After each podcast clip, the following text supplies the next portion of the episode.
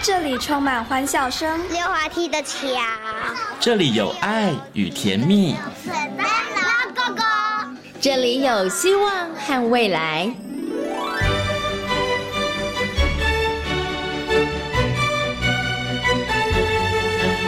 遇见幸福幼儿园，遇见幸福幼儿，遇见幸福幼儿，遇见幸福幼儿园。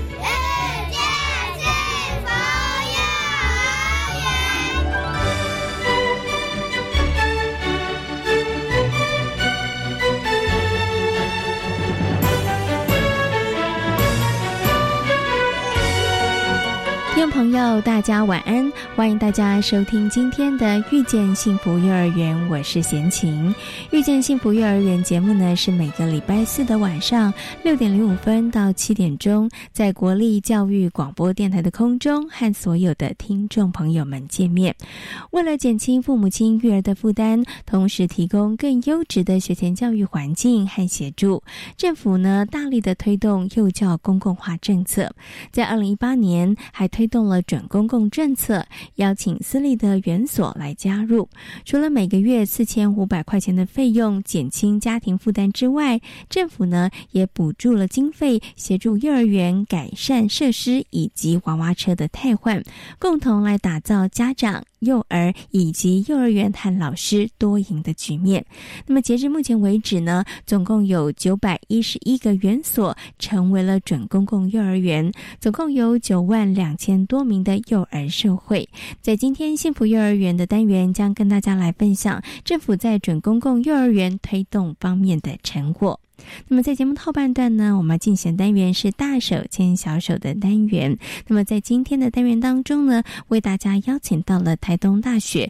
幼儿教育学系的郭吕宗文教授，来跟大家分享在学习环境当中的益智区还有语文区到底有哪些规划的重点。那么在节目的最后呢，我们进行单元是学习 online。今天的学习 online 呢，要跟大家来分享的是高雄中校非营利幼儿园的人权教案。好，马上呢就来进行节目的第一个单元——幸福幼儿园。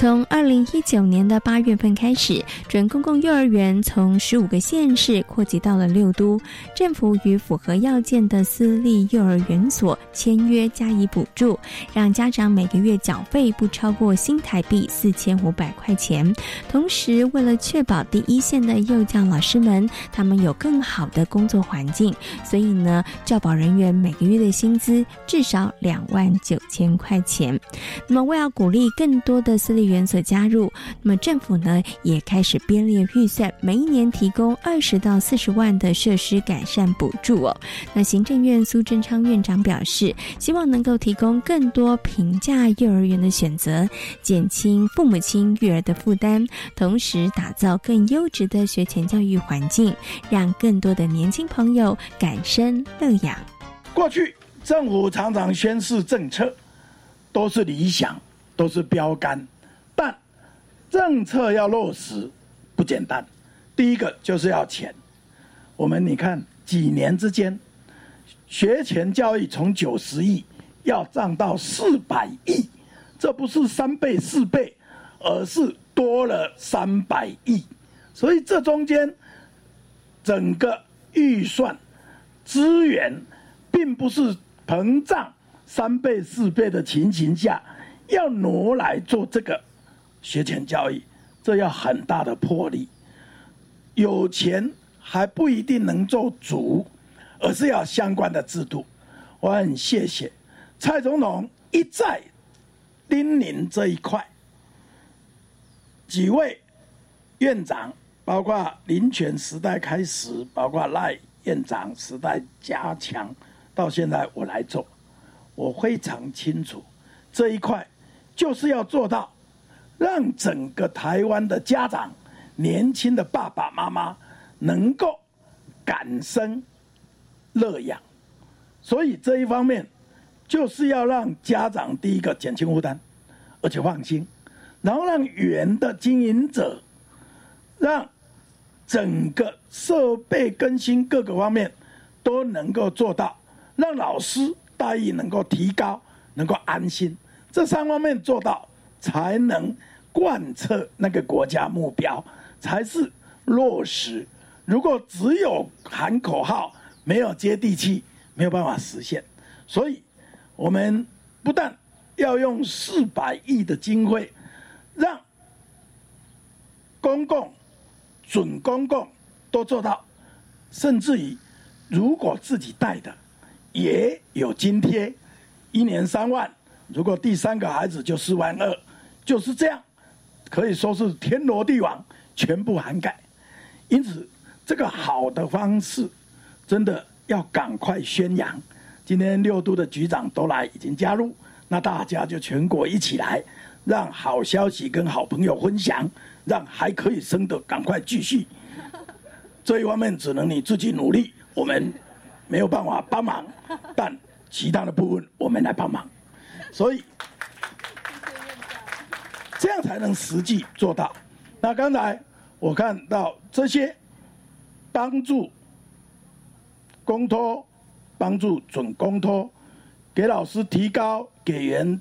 增加设备，我刚才一听啊，第一个讲话。我们园长贤康利就说他是二十二年的司机，那司机还开车子到很远的山上接小朋友，我听了很感动。部长有跟我算过，说全台湾这些娃娃车大概四千辆，那规定是十年一定要替换，所以我们准备给娃娃车也能够。享受到这一次政府的决心，因此，请潘部长就是给娃娃车编足预算，大力补助，每全部四千辆，一年至少四百辆。那我们编预算，就是每一辆娃娃车太旧换新，给他补助一辆三十万。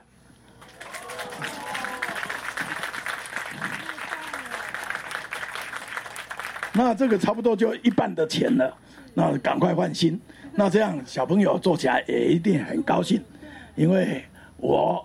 虽然已经是爷爷级了，但是我跟我的孙女都在一起。昨天晚上我还帮我孙女吹头发，好温馨哦。所以孩子怎么成长，我清清楚楚；孩子怎么上幼儿园，我非常的知道。像刚才的表演。那我都看到我的孙女，从站在台上呆呆不知怎么动，到现在已经会跳街舞了。所以，所以跟孩子照相要怎么照，该个怎么姿势，怎么样让大家一起来？其实我内行的很，因为我是真正有带孙女，真正有参加她的每一场表演，真正有参加她的毕业典礼，所以每一场孩子会怎样？我其实清清楚楚，我也不是个外行，同时也不是一个呃讲官话场面话，而是真正知道家长的需要，真正知道孩子的辛苦，尤其知道年轻爸爸妈妈的需需要。昨天院会我们才通过全国，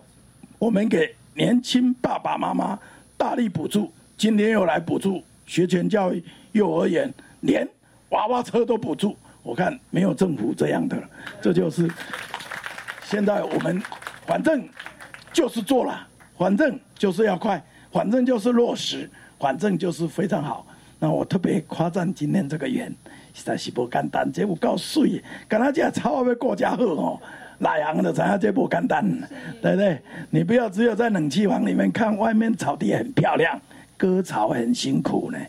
所以我们一定要。给实际工作者最高的鼓励。那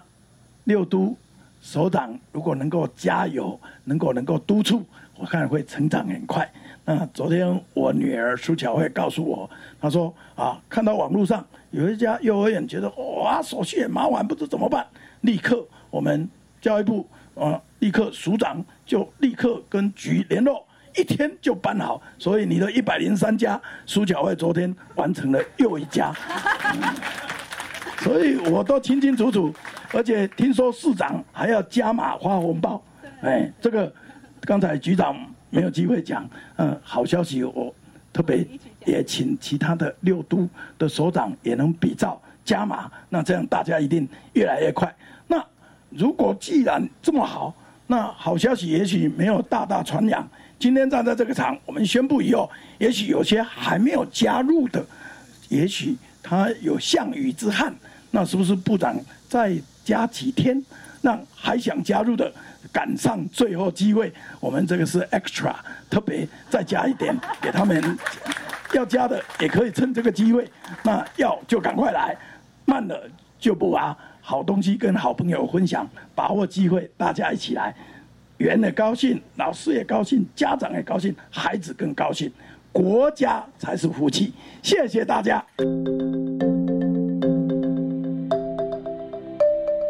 为了吸引六都的私立园所加入准公共的行列，除了政府的补助措施之外，县市政府也寄出了加码的奖励措施。像在台北市呢，就有七十七家的私立幼儿园加入，而桃园有七十六家，而新北市呢，则是冲破了百家哦。那六都的私立幼儿园申请加入准公共的时间是到六月二十号为止，但是呢，目前已经延长到了七月十号。政府呢，在学前预算的部分呢，大幅的成长。教育部潘文忠部长说，二零一九年是台湾学前教育很重要的里程碑，公共化以及准公共政策，造福了更多的家长以及第一线的幼教从业人员。呃，我在这里，我可能要真的有几个呃非常重要的感谢哈，从一个教育人，一个老兵啊，见证台湾啊在教育上啊，呃。现在有很多的不同哈，那今天这个部分啊，我要跟大家来呃做一个报告。那么首先呃，我想要非常的感谢呃我们蔡总统啊苏院长，因为呃我等下报告几个数字，各位就会知道这对台湾的学前教育跟照顾是一个新的里程碑。我想呃在呃过往呃我们一般在学前的这个经费啊，九十呃。这个在一百零五年哦，大概是九十五亿。那大家知道，呃，现在今年是两百一十五亿。那明年因为所有的啊这个学前照顾的相关制度，刚才的简介可以看到全面启动，就今年的八月一号，明年啊教育部。应用在学前教育跟照顾的总经费是三百八十七亿，呃，如果大家把它除一下，就会知道，短短这几年是成长四倍，这四倍也就是从将近一百亿变成四百亿，而这四百亿是会长期成为国家在支持推动啊这个学前教育及照顾的重大资源，所以我说，呃，今年开始，呃，是台湾学前教育跟照顾。的新的一个里程碑，而且这个里程碑，我想在总统还有院长的呃全力支持之下，呃，真的会让呃台湾所面对的少子女化的这个问题，是从根本啊来做解决，呃来做支撑。哦，从刚才创办人、园长还有老师的。呃，这个分享里面就可以知道，呃，这是一个不容易的政策，也是一个政府非常坚定、勇敢的投资。但是投资在小小孩开始，从刚才的表演啊，各位知道，台湾的希望就在他们的身上。那这将近四百亿的预算，主要啊就是应用在啊来持续扩大公立跟非营利幼儿园啊，这个也是院长在上任后。这个从延续啊，过去的台北县三年三百班，所以院长就提到这是一个非常重要的支持，因此啊，一定要把这个数量再增加，所以就到一百一十三年啊，总共会增加三千班，这个增加的数额就是可以照顾到八万六千个呃小朋友。我想这个是一个长期可以来啊不断的努力哈，这个我想是一第一部分。那第二部分就是今天呃我们准公共幼儿园的。加入那这个呃，总共到目前到昨天晚上为止，呃是九百一十一个元。那增加出来的呃幼儿的照顾数量是九万两千位，所以呃这样的一个增加，就如刚才妈妈说的，想要再生第三胎了哈，因为呃这是看得到，而且也确实可以做得到。尤其我想在这样的一个公司协力之下，确实是可以让。我们非常多的妈爸爸妈妈不用再等待哦，年轻人也可以有所期待，可以往下继续努力生产哦。那第三个当然，呃，公立、呃非盈利到总公共化、呃总公共幼儿园，可能啊都还在持续逐年的成长，但是怕有照顾不到孩子已经呃生了或准备要生的，所以万一没有参加到公立、非盈利还有总公共幼儿园，八月要开始啊，也可以申请啊。啊，这个育儿津贴每个月是两千五百块，如果有第三胎哦，妈妈啊，这个当然你可能是准公公，再加一千块，所以也就是说这样的呃一个全面三个政策的照顾，今年八月一号，除了极少数收入很好的呃家长以外，几乎是全面在呃院的这个整个政策之下来加以照顾，我想这个。应该是，所以我才说国教老兵要说，这是台湾学前教育照顾新的一个里程碑。那这个确实为未来台湾教育的发展会扎下一个最好的根基。那我第二个感谢了哦，因为这个政策虽然呃三百八十七亿啊，当中三十二亿是二十二个县市一起出出资，其余的都是由中央政府啊来全部支持啊，这也就将近九成的。这些预算啊，是由中央政府，也就是院长这边全力所支持的这个经费。但是经费是一件事，能够啊，让所有的幼儿园可以知道这个政策的呃怎么样的可以啊来加入啊试算啊等等。呃，我们六月一号、二号啊，呃，全国二十二个局处长，我们分台中跟台呃高雄啊两区，我们就坐下来慢慢把这样的政策非常详细的谈。那所有的局处长也异口同声，觉得回去啊。愿意像卖房子这样找一家一家的幼儿园，让他们知道，呃，这样的政策对未来发展、对老师、对教保人员有怎么样的好处。所以呢，这个真的我要很谢谢二十二个县市的局处长，还有我们教育工作同仁，非常积极的一步一脚印的啊，来跟幼儿园的呃呃经营园长啦、负责人来说明，那所以才能够从这样的快速啊，从去年三百一十家。今年到目前到昨天晚上已经成长到九百一十一家哈，那在座的张局长啊，他们呃新北的数量一百零三元啊，到目前一百零三元应该还有机会再上冲哦，是呃目前来讲参加元素最多的是应该给张局长啊呃表达最大的呃谢意。那第三个感谢呃，我想今天我们九百一十一个员来加入呃这个幼儿园，其实最重要的就是照顾到。来，我们这些年轻的爸爸妈妈跟孩子，那呃这个部分啊，我想在院长上任之后，我也跟院长讨论，怎么样让这些伙伴是呃成为呃政府在推动的最好的伙伴。所以院长也了解到一些啊呃呃这些相关呃集聚啦，那应该有期待，也要有呃这个支持。所以院长也觉得说，这样的政策才叫做伙伴。所以在这上面呢，也增加了设备设施，常年每一年都会做的呃这样的补助。那么对于老师的专业成长，也能够来呃加以照顾。所以整个政策会是一个良善的循环。就像刚才呃园长所说的，老师留得下来，孩子才会得到最好的照顾。所以我在这里呃非常的感谢我们私幼的伙伴，呃成为政府公司协力推动这个学前照顾的重要的啊一个一员哈。我想这个政策。呃，我相信，呃，今天请院长来，也是请院长肯认跟支持，这个绝对是国家永续性的政策。所以呢，呃，在这里啊，大家也可以放心，只要我们用力的来，呃，照顾这些年轻孩子，啊，年轻的夫妻，这些孩子，政府一定跟大家是共同来努力。那最后一个补充的感谢是园长创办呃负责人钱康利，今天招待我们在这么舒服的。啊，这个户外的空间，这是平常小小朋友他们在经营。那幼儿园平常的经营就啊非常的棒。那今天帮我们一起招呼来自全国的呃这些好伙伴们啊，再度表达感谢。希望今年八月开始，我们政府尽全力，那透过呃中央跟地方的协助，那所有的年轻人可以感受得到，也用力的生产。我们一定要提高台湾的生育率。谢谢院长，谢谢各位伙伴，谢谢。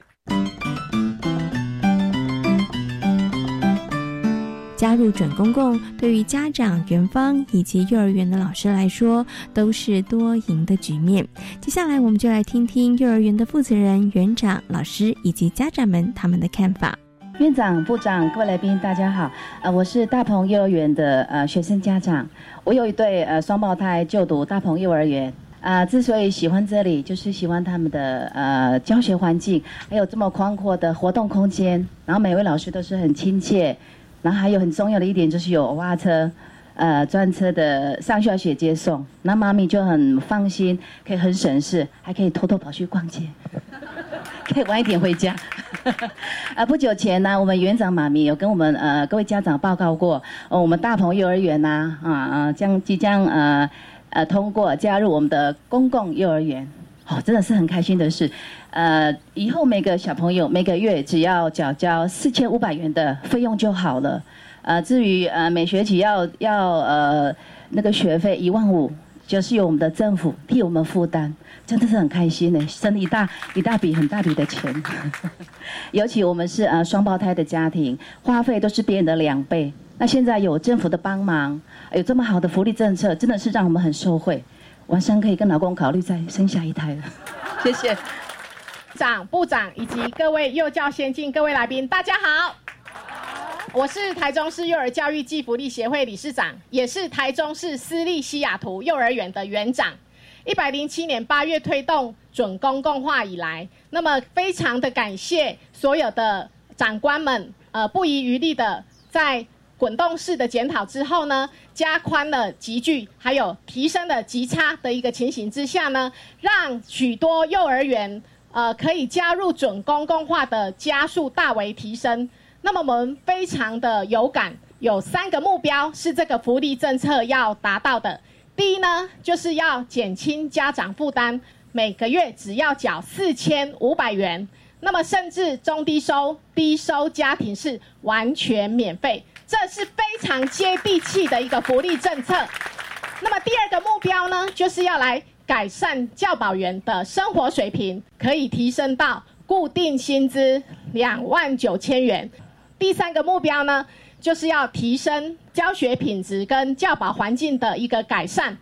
呃，教育部非常友善的提供。我们加入准公共化幼儿园，每年二十到四十万的一个设施设备的一个呃补助。那我想，我们每年都可以不断的更新环境，让家长耳目一新，提升我们的教学品质。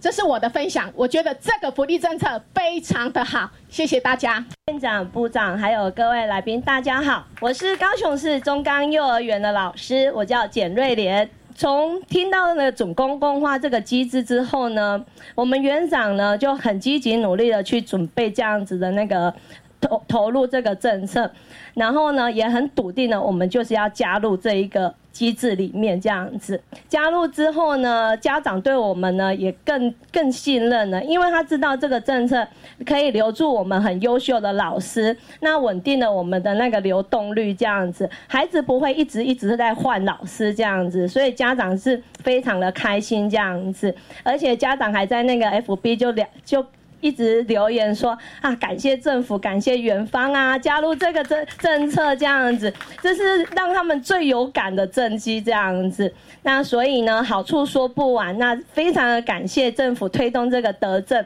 然后呢，让我们私幼的老师从此脱离了低薪的困境。谢谢。大家好，我是高雄市菊子园幼儿园的园长谢冰彦先生。一个园所，它有主要组成分子有三三个，一个就是老师，一个就是幼童，那幼童后面就是家长，啊，那另外一个就是园所的负责人或合伙股东这一些人。那我自己长久经营七十几年到现在，老师的薪水在高雄大概平均两万四左右。那家长的一个付出，一个月平均大概是八千五左右。那我们愿意加入，我们非常高兴能够有这样的政策推行。家长的一个部分，他减轻负担到四千五，整整少了四千块上下。那老师的薪水大幅的提高了五六千块。那我们我们我们让利却可以长久经营，我觉得何乐而不为？谢谢。全台湾拥有公幼、非营利以及准公共幼儿园和私立园所，政府让父母亲拥有了更多平价幼儿园的选择，生养子女不再是沉重的负担，也为台湾的学前教育开启了崭新的风貌。有网友介绍一个投资网站，每个月保证获利二十趴，哎，这么高的获利，就算股神都办不到，小心是诈骗。可是网友说他真的有赚到钱，你连网友的真实身份都不确定，怎能随便相信他的说辞呢？最近投资诈骗很多，要是网站突然关闭了，你的本钱找谁讨？投资还是找政府核准销售的金融商品才有保障。以上为刑事警察局广告。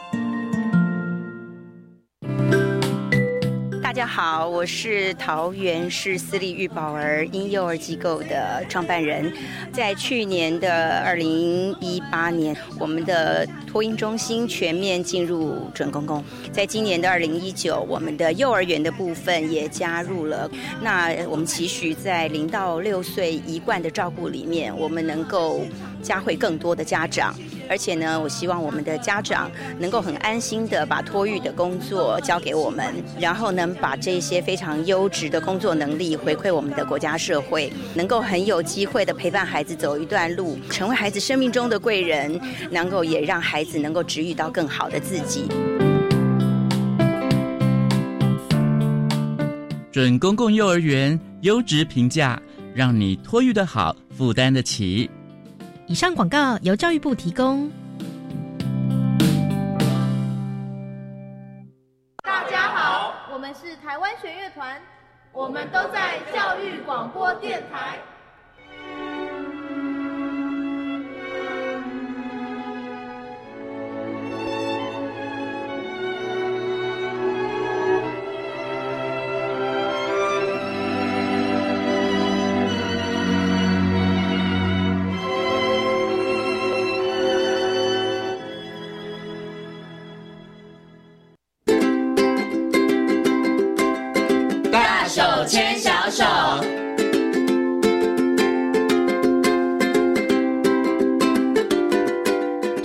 广播电台，您现在所收听到的节目呢是遇见幸福幼儿园，我是贤琴。接下来呢，在我们节目当中呢，要进行的单元是大手牵小手的单元。很高兴的在今天单元当中呢，再次的为大家邀请到了台东大学幼儿教育学系的郭吕宗文教授呢，来到节目当中哦。我们继续呢要来跟大家好好介绍一下这个学习环境的规划。那我们之前呢邀请我们的中文老师跟大家谈到了一些学习区，像是扮演区，对不对？那我们今天呢要来跟大家。谈谈的就是抑制区，在这个规划设计的时候有哪些需要注意的事情？首先呢，先跟我们的郭李宗文教授问声好，Hello，宗文老师好。各位听众，大家好。是今天呢，要请老师跟大家来谈谈益智区。其实益智区呢，它包含两个部分，一个是操作区，一个是数学区。是数学区，我相信大家很容易就了解字面上的意思，看你大概就猜得出来。但是关于操作区哦，我想先请老师来介绍一下，到底什么是操作区？以闲情浅薄的这个幼教知识，我会觉得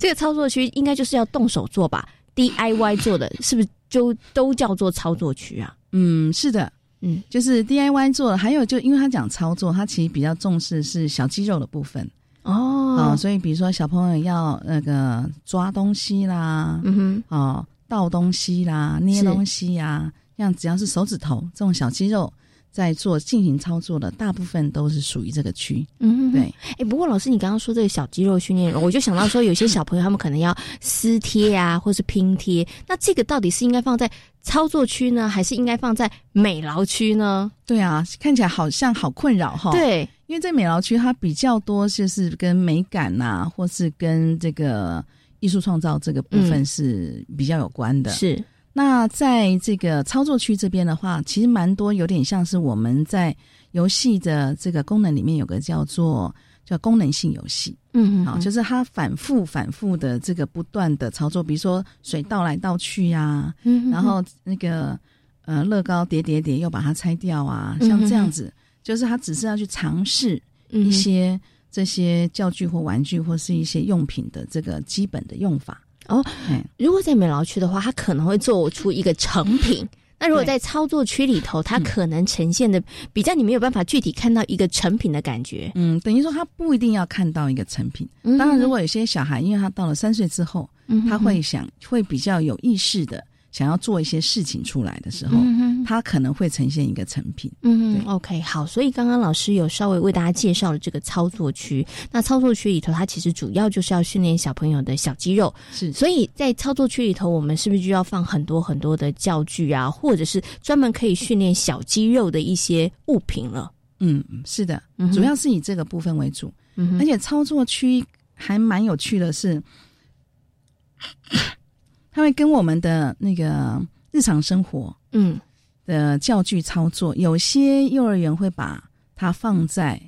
这个操作区里面，是。那有些幼儿园又放在扮演区里面，嗯，对。那有些幼儿园它就独立出来一个日常生活操作的这个部分。哦，所以操作区呢，有可能它是独立的，但有可能它可能跟其他的区融合在一块。儿，像我们刚刚讲，可能拼贴、撕贴，那它可能可以跟美劳区混在一块，然后可能它可以跟扮演区也可以混在一起。是对，然后还有，但是操作区它可能比较多，都着重在跟生活有一些关系，对，连接度会比较高一点嘛。尽量，可是它有一些教具哈，就是比如说像乐高或是雪花片，嗯哼哼，哦，或是一些那个。小型的积木啊，那这些的话，大概都会是比较单独就留在益智区里面，因为它的功能的话，有时候如果老师你经过设计，它可以变成数学的一部分。嗯，比如说像乐高，像有些乐高，我们可能会有一些图案让它去参考。那参考的时候，那个那个乐高的图案，它可能就会有对称的概念。嗯，在这里面。哦，所以其实我们从之前讲什么扮演区啊，我都发现其实看起来好像各区独立，但是呢，有的时候这些各区 它又可以融合在一起，没错，对不对？其实它的教材教具是可以混用的，是像我们在幼儿园里面，我常常看到小班，尤其是小班的小孩非常有趣，他喜欢拿益智区的雪花片，嗯哼，他不用来做那个建构，就是。呃，架构一个小小的东西出来，他他拿整盘的雪花片到了扮演区去炒菜，对，是，对呀，很有趣。然后有时候老师会阻止他，嗯哼，对他就会。老师到底要不要阻止呢？哎，我们的呃，跟老师的建议是说，因为学习区它的基本的概念，它就是一个开放。开放教育的概念，所以他的教材教具也是开放的。是，所以在这个原则底下，其实你应该让孩子能够带到他想，他只要是有目的的、有意识的在做一件事情。嗯，然后还有一个是老师最担心，他只要能够收回来，嗯，你就没问题，就没有问题了。哦，所以其实可以尽量，其实就是一个开放的空间跟开放的一个态度，让孩子你们。我们设计了这样子的一个环境，但是如果你们要做一些其他的发想或运用，也都没有问题。没问题。对，只要但是只要孩子能够把东西物归原处，是的。对对，那其实这个 这应该就是最大的原则了。对对对，好好。那刚刚其实啊，操作区当中老师有提到，我们可能就是大家常听到什么雪花片啦，或是乐高积木啊，所以这些东西常常会出现在益智区当中的操作区。没错，对不对？那其实除了这个之外呢，贤琴其实看过一些园所。还有木工的工具，有，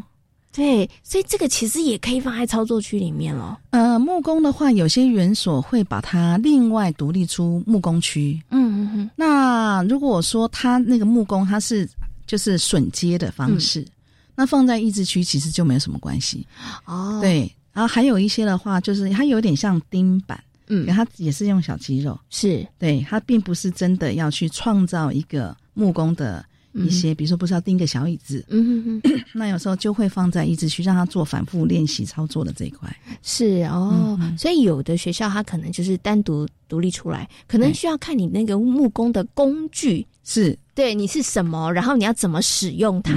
对不对？如果说你可能需要孩子，应该不用道具啦，可是可能有的园所有具。哦，那如果有锯的话，是不是就是真的要单独一个木工区了？会比较好。对对，因为那个整个的跟操作的这一块，嗯它其实又不对，因为锯小孩锯东西其实不是小肌肉，嗯哼哼，因为它很小嘛，它是大肌肉，是要整个都要，而且还要撑住，嗯哼哼，那个他要锯，他自己身体也要很稳固，是，所以这个部分我们就会建议说，如果你有这么多的木工的东西，另外有一个木工区是比较适合的。嗯。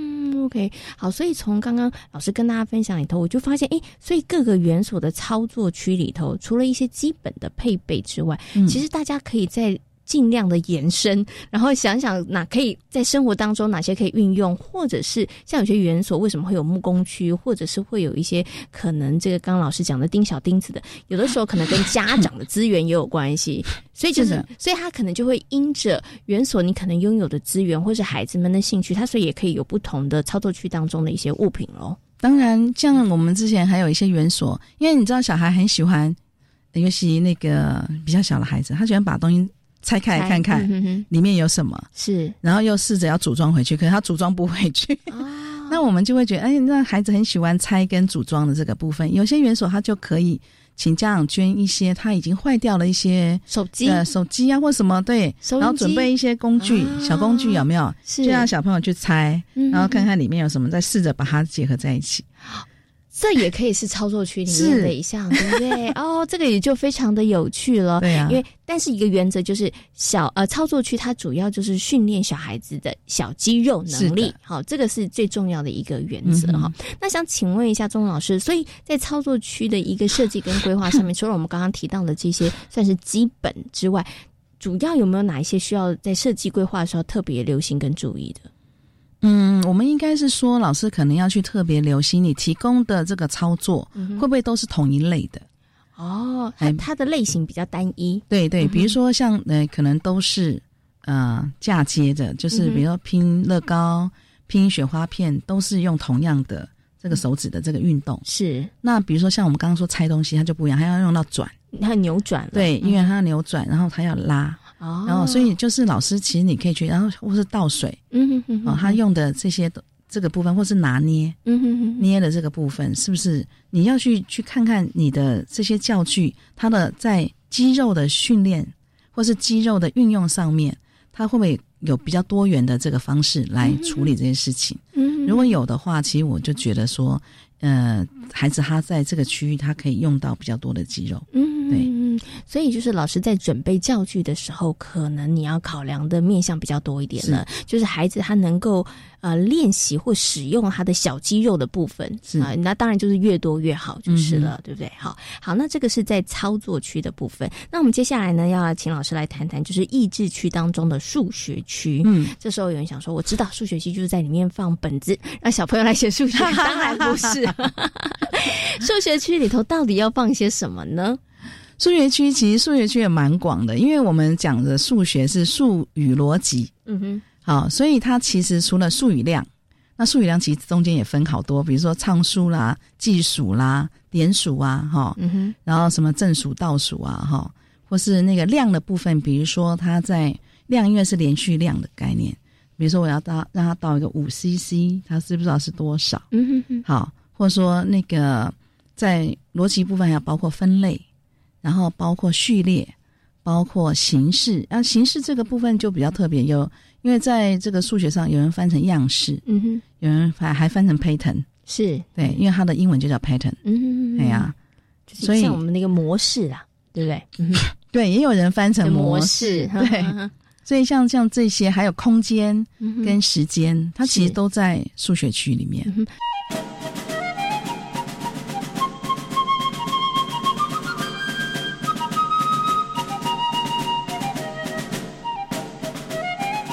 所以，在这个部分上面，学习区它到底要应该要怎么样来操作？在益智区，它就会有很多这样的教具。那这些教具有些是坊间可以买得到的，嗯比如说像有一些序列性的教具，就从大排到小啦，嗯从高排到矮。那这个的话，其实孩子的话，他他大概在自我校正的时候，他就可以知道，哎，他知道说应该是要怎么排。哎，比如说像俄罗斯娃娃也是其中一个蛮有趣的。好，从小到大是，他如果弄错，他就一定知道他错了，因为他就放不进去了。对呀，是。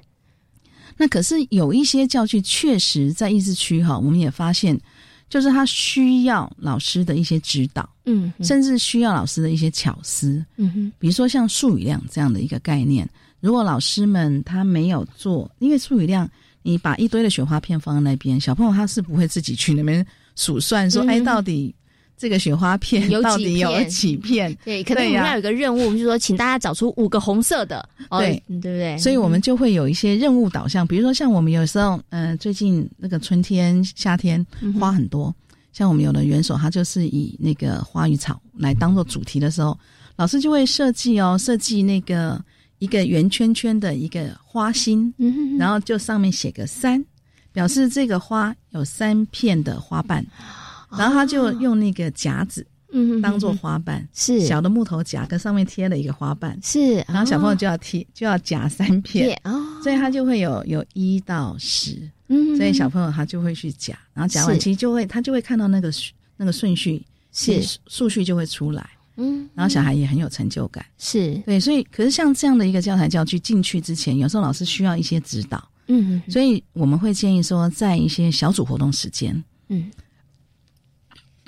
你可以先让孩子先玩过，嗯哼哼把一些基本的规则让孩子知道，说，哎，这个教育到底怎么玩，是，然后这个上面写的数字代表什么，嗯哼哼然后再看看孩子的状况。如果孩子的状况其实只能到一到五，那我们就先放一到五，我们不一定一次就要把十放出来。是，那等到他们熟了以后，我再慢慢加，嗯再整个把它加进去。所以也就在小组活动时间有一些引导，嗯哦，然后让孩子操作过，我们再放到学习区，其实那个效果会更好。哦，所以其实在这个益智区当中的数学区，它可能跟其他的学习区，它就会比较不太一样。它可能老师需要引导的部分会稍微多一点点了。就看他的教具，比如说像蛇棋，嗯，它也是数数数里面蛮好玩的一个棋类，嗯哼哼。可是它有点像大富翁，嗯，所以老师必须跟孩子讲那个规则。是，那讲规则的时候，我们觉得你就是做个小组活动，嗯，哎，可能分几组，我这组介绍完，再介绍另外一组，嗯哼，那他们就试着玩玩看。那玩的当中，如果他发现有些不懂的，或者说他他不知道那是什么意思，老师也可以适时的，就是告诉他。嗯那慢慢慢慢的，他们就会学会自己玩。我们就放在益智区，他们就自己玩了。嗯所以很多棋类也是这样。其实我也发现，有些老师我们会放一些，比如说像那个围棋，嗯，好、或是我们的象棋，是。可是像这些棋都需要一些引导。嗯哼，哎，比如说象棋到底是谁吃谁，不然小孩就乱玩。对，我觉得老有的老师就很聪明，他就把它分两个颜色。嗯哼，他就说最上面的就从将士像、车马炮这样子整个排下来，啊他就会知道谁在上面就是大的。哦。然后，然后可是最下面又可以吃最大的，是对，嗯。所以就是老师可能需要有一些小小的一些引导，嗯。让他知道这个教具到底怎么玩。嗯，对嗯，OK，所以其实主要的那个就是教具的差别啦。因为刚刚老师讲，可能坊间有些教具，其实比如说呃大小，你要放上去，其实你你如果不对，他你就放不上去。这个孩子他可能可以很容易自己就判断说，哦，这个比较大，这个比较小，对不对？可是有一些部分，像刚刚老师讲的，像围棋啊、象棋，这个可能就是要老师来引导，然后老师引导一段时间，孩子们熟悉了规则之后，孩子们他们其实就可以自己来玩了。没错，那我想接下来请问一下这个钟老师，所以在数学区当中，我们是不是也是要准备很多各式各样不同的，包含了数理的逻辑的训练啦、序列的训练啦，其实就是要考量很多数理能力的部分上面的一个培养，然后去准备那些教具呢？嗯，没错，因为我其实，在益智区哈，我我因为我以前做数学的研究，所以我大概都会去看一下。可是因为像数语量的教材教具很少，嗯哼，那反而是那个逻辑那一块的这个教材教具很多，比如说像空排序也很多对，空间像那个拼图就很多，嗯哼哼，好，那所以常常都是数语量这一块特别少。所以我有时候都会提醒老师，你一定要去看看，因为数语量这一块如果没有的话，对小孩来讲是，当然你你也可以说不一定要在益智区里面来培养他数语量的概念，嗯哼，我们在日常生活也可以培养。可是这个老师就必须要注意，因为我们知道小一的小朋友，他们其实我最近我们学院才做九个九个单元，里面有七个是跟数语量有关的单元。嗯哼所以如果在数语量这个部分，它基础的这个部分如果没有很多的具体的一些概念的话，对他以后学数学可能会有一些挫折。那又比较坊间没有这样的教具没那么多的时候，那请问一下中文老师，那老师该怎么办呢？如何来加强学生在术语量方面的一些学习？呃，日常生活当然也是一种训练的方式。那如果是单纯在学习区内，其实很多教具老师可能就要自制。老师要自制教具，对，要自制。像我刚刚讲，比如说像那个花，嗯哼，好像甚至有些老师他也很有趣，他就是，呃，会做那个，比如说树的保留概念，嗯哼，他就会，嗯，比如说一个一个袋子里面，它可能有十个雪花片，嗯，那它这十个雪花片，然后它里面就有很多形状，可能有正方形，有三角形，有圆形，有十字形，都会用那十片雪花片都可以拼出来，然后。小朋友就忽然拼完之后，他才发现说：“哦，原来十个水花片，它的形状改变，可是它的数量其实都没有变。”嗯，是。所以，就老师你必须要有一些巧思，去去知道我到底要。让孩子有什么样的数数数学的概念？嗯，那我要设计什么样的一些教材教具？嗯嗯，OK。那其实老师的这个在设计教具的部分，其实他也可以运用原来有的，比如说像刚老师说的雪花片，或是乐高积木。对对，其实你也可以运用这一些，然后去设计你的那个。教学的一个方法啦，没错，对不对？然后可以让这个玩具除了这个玩法之外，还可以有跟数量有关的一些玩法，对不对？哦，所以老师也需要花一些巧思。所以在这个数学区的一个规划、学习环境规划当中，很重要的就是跟我们刚刚前面讲的那个操作区一样，老师可能你就要去常常检视一下，嗯，你准备的这个教材教具。数量够不够多？然后它的那个面向考量的够不够宽广了？OK，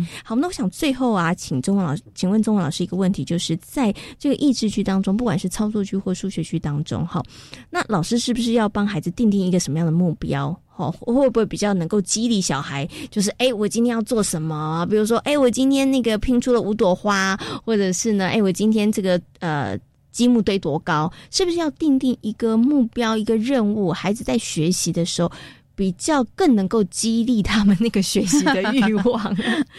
因为我这个，我们还是要回到那个，就是学习他基本的一些想法。因为他是一个开放教育的一个想法，他觉得孩子他只要他自己有内在的动力，嗯哼，他想要学习，所以我们不要外力，所以我们不用有太多的外力，只要你把你的教具准备好，教材准备好。然后给他足够的挑战性，嗯哼，重点来了，要有足够的挑战性。对，就说他可能，呃，其实对孩子最有最有吸引力的教具，是他可能会，也可能会失败的教具。哦，是对，所以比如说像像有时候我们让孩子要要数算到十九，对，那数算到十九这这件事情的时候，然后他他就要。一直要反复的去去 check，我到底是十九还是十八还是二十？嗯，对呀。所以像我们这些都是要靠老师针对孩子目前的状况 来做后面的这个教具的这个延伸。是，嗯，因为对孩对老师来讲，其实，在学区里面，你要好好的仔细观察孩子是很重要的。嗯，因为你这样才有办法给出来足够挑战他的一些教具。哦，所以我们不需要帮孩子定。那个目标。很明确的目标，因为每个孩子也不一样，是。对，所以有些孩子他也许他只要挑战到，比如说如果是数量，也许只要挑战到十以内的结合与分解，可能有小孩愿意挑战十五，嗯，也 OK 啊，是。对呀，只是说就是老师你可以在呃同样的教具里面，他其实可以有不同的一些这个玩法。题目给他们，他们就自己去挑战，是，所以你可以就像就像过关一样，那第一关。比如说像那个钱币的这个部分，那个第一关就是五以内的结合与分解就好了。好，五五五块钱有多少排法？是，让小朋友自己排。然后十块钱有多少排法？十五块有多少排法？所以他就可以自己去挑战。嗯，对，OK，好。所以其实在这个学习区当中，老师不需要特别的去给一些什么任务啊，但是老师很重要的事情就是你要观察。嗯，这个观察很重要的目的就是你要适时给孩子们一些刺激，是对不对？要让孩子达到刚刚中文老师说的想挑战，但是又有可能会失败，因为有可能失败，他才有更有欲望想要去挑战。对啊，像拼图也是啊。你如果说一开始都放个二十片的拼图哦，那可能后来就没人玩了，因为太容易了。对，你就要去想，哎，那我再增加五十片，对对，就慢慢的让他有点挑战性。嗯，OK。所以学习区它很重要精神，其实就是让孩子他们。真的从自己内心有那一个学习的动力跟欲望。对，但是老师可以做的就是我们要在这个学习区当中准备充足，而且样式是多样的，嗯，能够训练孩子的不同的这个教材或者是教具，让孩子他们可以去探索。那老师就是要认真的观察，对不对？随时适时的，就是哎，那你要不要试试看那一个啊？是对，就是要鼓励他，让他去挑战一下就是了。OK，好，那今天呢也非常谢谢呢，中文老师呢在节目当中跟大家谈到了，在这个学习区当中很重要的益智区，就是包括了操作区跟数学区应该怎么样来规划跟设计。那今天呢也非常谢谢呢台东大学幼儿教育学系的郭李宗文教授在空中跟所有的听众朋友所做的分享，谢谢宗文老师，谢谢贤琴，谢谢大家。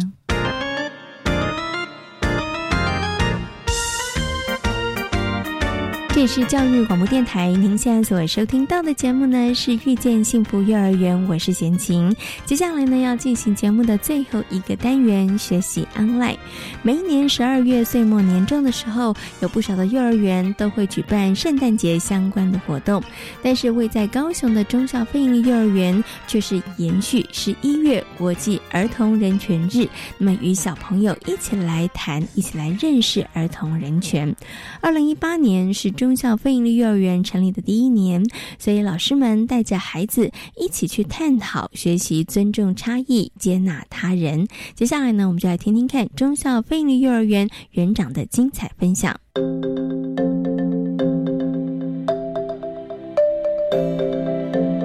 学习 online。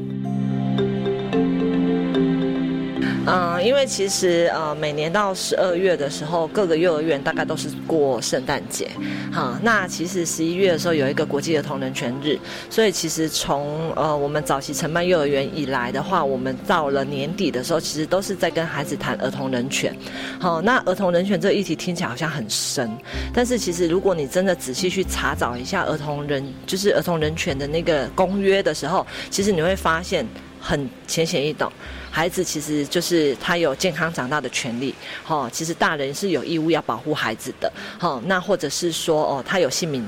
他有一个好名字，哈，他是有姓名的，有国籍的，然后或者是说哦，隐私权的部分，哈，其实范围还蛮广的。那因为中校第一年，那其实我们呃在去年年底的时候，跟孩子们分享儿童人权的部分的时候，我们是着重在一个呃接受差异、尊重他人。好，那我们是结合了呃阳光基金会，因为之前高雄气爆嘛，好，那其实有时候你在街上难免会遇到一些可能呃生理生呃生理的外在会有一些跟我们不一样，好，他可能是也是受到事故伤害，或者是因为疾病而而产生的一个缺陷，但是这些人他只是外貌跟我们不一样，但是孩子不懂，他可能就会觉得啊好可怕。好，那其实我们也是透过这个过程去让孩子了解，说我们是一样，但是也有不一样，但是其实并没有不一样，听起来很饶舌，对不对？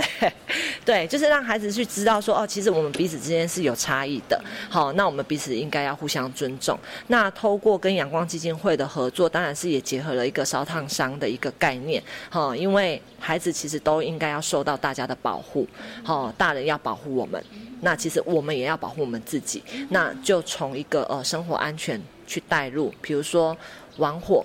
好，那或者是呃交通安全的意外事件等等的，我们要学会保护我们自己。那我我们也要去了解到说，其实大人有保护我们的义务，好，那这样子去。去透过不同的资源连接跟概念，然后让孩子知道说，哦，虽然可能有时候会有因为一些不同的因素造成我们的外表不一样，或是我们的行为、兴趣、喜好不一样，但是呢，我们要学会去尊重人家，哼，那我们有我们的选择，但是我们要彼此尊重，这样子。在今天遇见幸福幼儿园的节目当中，为大家邀请到了台东大学幼儿教育学系的郭李宗文教授，跟大家分享学习环境当中益智区还有语文区的规划上面需要注意的事项。同时呢，在我们节目当中也跟大家分享了政府在推动准公共幼儿园的政策方面的一些成果。那么从今年的八月份开始，有越来越多的私立园所要加入准公共的行列哦。那么六都呢，从今年的八月份就开始了。那目前的成效呢还不错。那么如果呢有园所上面有任何的兴趣，或者是有任何的疑问的话，现在可以赶快加快你的脚步，因为呢我们申请的时间到七月十号为止哦，也请大家好好的把握。感谢大家今天的收听，也祝福大家有一个平安愉快的夜晚。我们下周同一时间空中再会，拜拜。